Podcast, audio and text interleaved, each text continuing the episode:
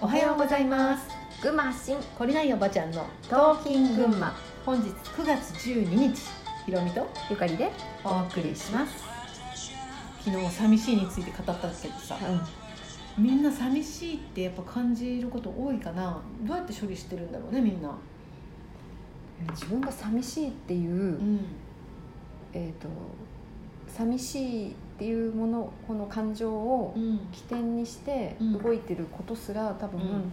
気がついてない。気がついてないと思う。あのよくさうん。ランチ会に誘われてもうそ,、はいはい。そんなことさ、うん。もう私あんまり花からないんだけどさ、ママ友にランチに誘われて、うん。嫌いな人で行きたくないんだけど行っちゃう自分がいるんですっていう相談をよくね本当によく受けたのよ、そうなんだ。うん、えじゃあ行かなきゃいいじゃんって言っちゃうんだけど、いやーひろみ先生それがねってねいっぱい理由を並べてくれるの、うん。まあ、私にはそそのどれが重大な理由なんですかって思うんだけど、うん。でもやっぱり一人になる。あの仲間外れになる。うん。あの何言われてるかわからない、やっうんぱり一人になるのは怖い。うん。私がそれをしないと子供に何かあるかもしれない、まあ、いろんな理由があったんだけど、うん。でもこれは寂しさと恐れなんだろうなって思うのね。うん。みんなといないいないとできない。うん。まあ女の人はさ手つないでトイレ行くぐらいだから なんかそういう あの今気持ち悪いって言ったでしょ？なんかでもそういうさなんだろう仲間だよねっていうところに安心を求める？うん。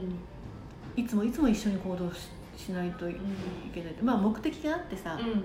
あの目的があってそれをこう一緒にやっていくっていうのはまあ、えーいいと思うんだけど、うん。その一人になるのが怖いとかさうん。弾かれるのは怖いからそこと一緒にいるために嫌だと思うことをやるみたいなさうん。そういう意味での常に誰かと一緒にいないと寂しいっていうのは、まあ、女の人は結構思ってる人多いのかな。あとは、まあ、その自分の言っていることを理解してもらえないっていうさ、あの自分の言ってることが理解してもらえない時とてつもなく悲しいなっていう思いは私も分かるんだよ。うん。これはとても悲しい現実だなっていう、うん。だけどあのそのことを私しか考えてないのかとか、うん。あこれは人に理解してもらえない意見なんだなと思ったからって言ってああでもまあその寂しさを孤独って表現したら寂しいになるのかなまあなんなんだろうね寂しいの定義はちょっと分かんないけど。寂しい一人になることへの恐れ。これにやられてやられてる人が本当に多い。と思う。特に若い子多いんだよね、うあん。の。え若いっていくつぐらいえーっと私の話した相手で言うとうん。中高だな。大学生になるとコロッと変わるね。うん。あの、まあ、一緒にねうん。勉強したりしている仲間の子供たちと話す機会が結構あって、うん。中高の子と話す機会が結構あったんだよ、うん。だってみんながそうなんだもんみたいな。ああまあその中でも何人かでも私はいい一人になっても自分を貫くって子もいたけど、うん。でも大半があの一人になってもいいと思うけど、うん。学校ではみんなに合わせるうん。んだっていう子,、うん。子が多かったかな、ううんまあそう集団心理というか、うんうん。同調圧力というか、うん。日本人っていうのはここから抜けるのが本当に難しいんだなって思うんだよね、うん。でもまあそれは裏返すとさどんな人とでも調和して生きていけるとかさ、うん。えー、と空気が読めるとか、うん。えー、と全体のことを考えられるとかいい面でもあるからさ、うん。それはまあどっちがいい悪いとは言えないんだけど、うん。でも本当に自分が苦しくなるんであれば一人になってみればいいんじゃないっていうふうに、ね、思う思うんだけどね。うん。一人になってみればうん。一人になるという覚悟ができれば、うん。まあ、寂しいっていう気持ちにやられるのは半分ぐらい減るかもしれないね。うん。まあ、この寂しいっていうのがね本当に人間をこうく食っている。うん。寂しいから来るその先の恐怖みたいなもの恐怖ねが植え付けられてうんいるんだな、日本人には深くっていうふうにまあ最近よく思ったよ。うーん。寂しいね。ね、幸染みついてる気がする。染みついてるよ本ね当に染みついてる。あと人と同じことをしなければいけない。人と違うことをしてはいけないか。うん。とかね。うん。うん。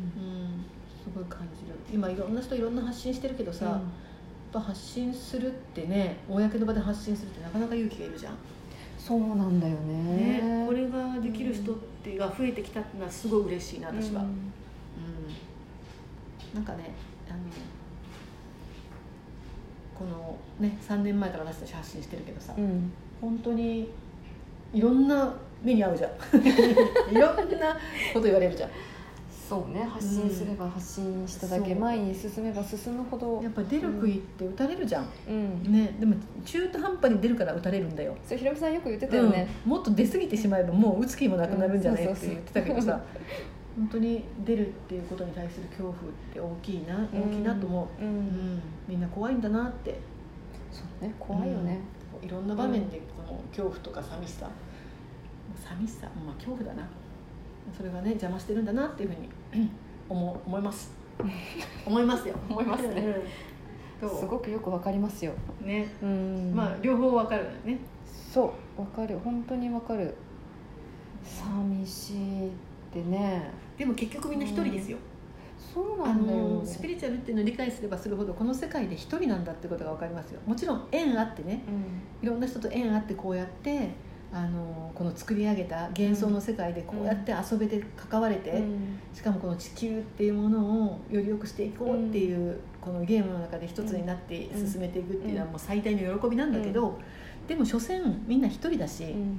えっと、自分を理解してくれる人なんてこの世界にいないし、うん。この人とはここが同調できるけどこの人とはここが同調できないっていうのが人間だし、うんまあ、一人で死んでいったり生まれたり繰り返してるわけだし、めっちゃ冷めとるかな。でもあのぶっちゃけそうなんですよね、そう。ん、結局一人なんだっていうことをまず理解しきらないと、うん。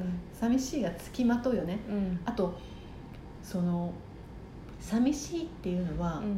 こういうふうにしてもらうと解消できるっていう思い込みをみんな持ってて、それがおあの面白いほど人によって違うんですよね、そう人によって違う。だからここで慰めてほしいわけじゃないんで、うん。こうこうこうしてほしいんだよとかね、うん。まあ、いろいろ人によって違うじゃん、でもあのそれこの欲しいものをくれないからあなたには愛がないみたいなさ、うん。欲しいものをくれないから腹が立つからあなたを攻撃するみたいな、うん。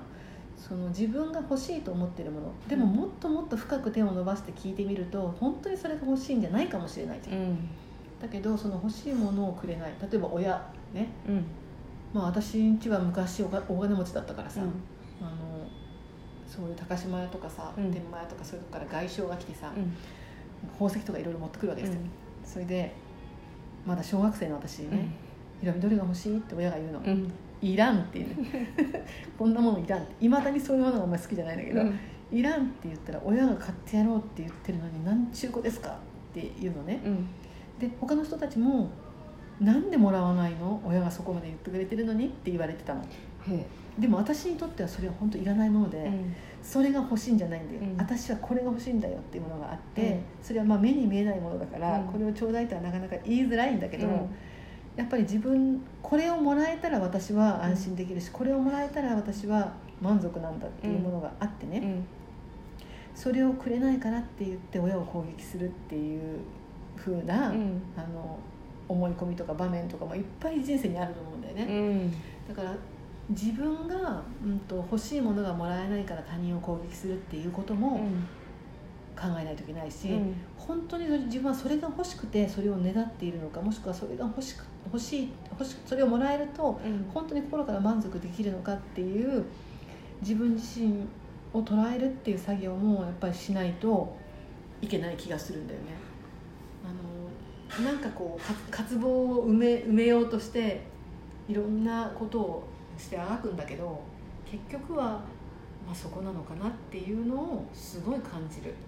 うん。うん、そ 偉い。れはどうやったらわかるのかな？ねこれね。うん。あのすごい難しいですよ。でも、うん。まあ人のことはなかなかね見見切れないから自分と向き合うしかないんだけどね結局そこなんだけど、みんな外向いちゃうんだよね。そう、んまあ怖いからね、うん。臭いし汚いし。触りたくないから。っていうことなんだと思います。でも自分だから、でも自分だからね、うん。はい、というわけで皆さん今日も良い一日をお過ごしください。じゃあねー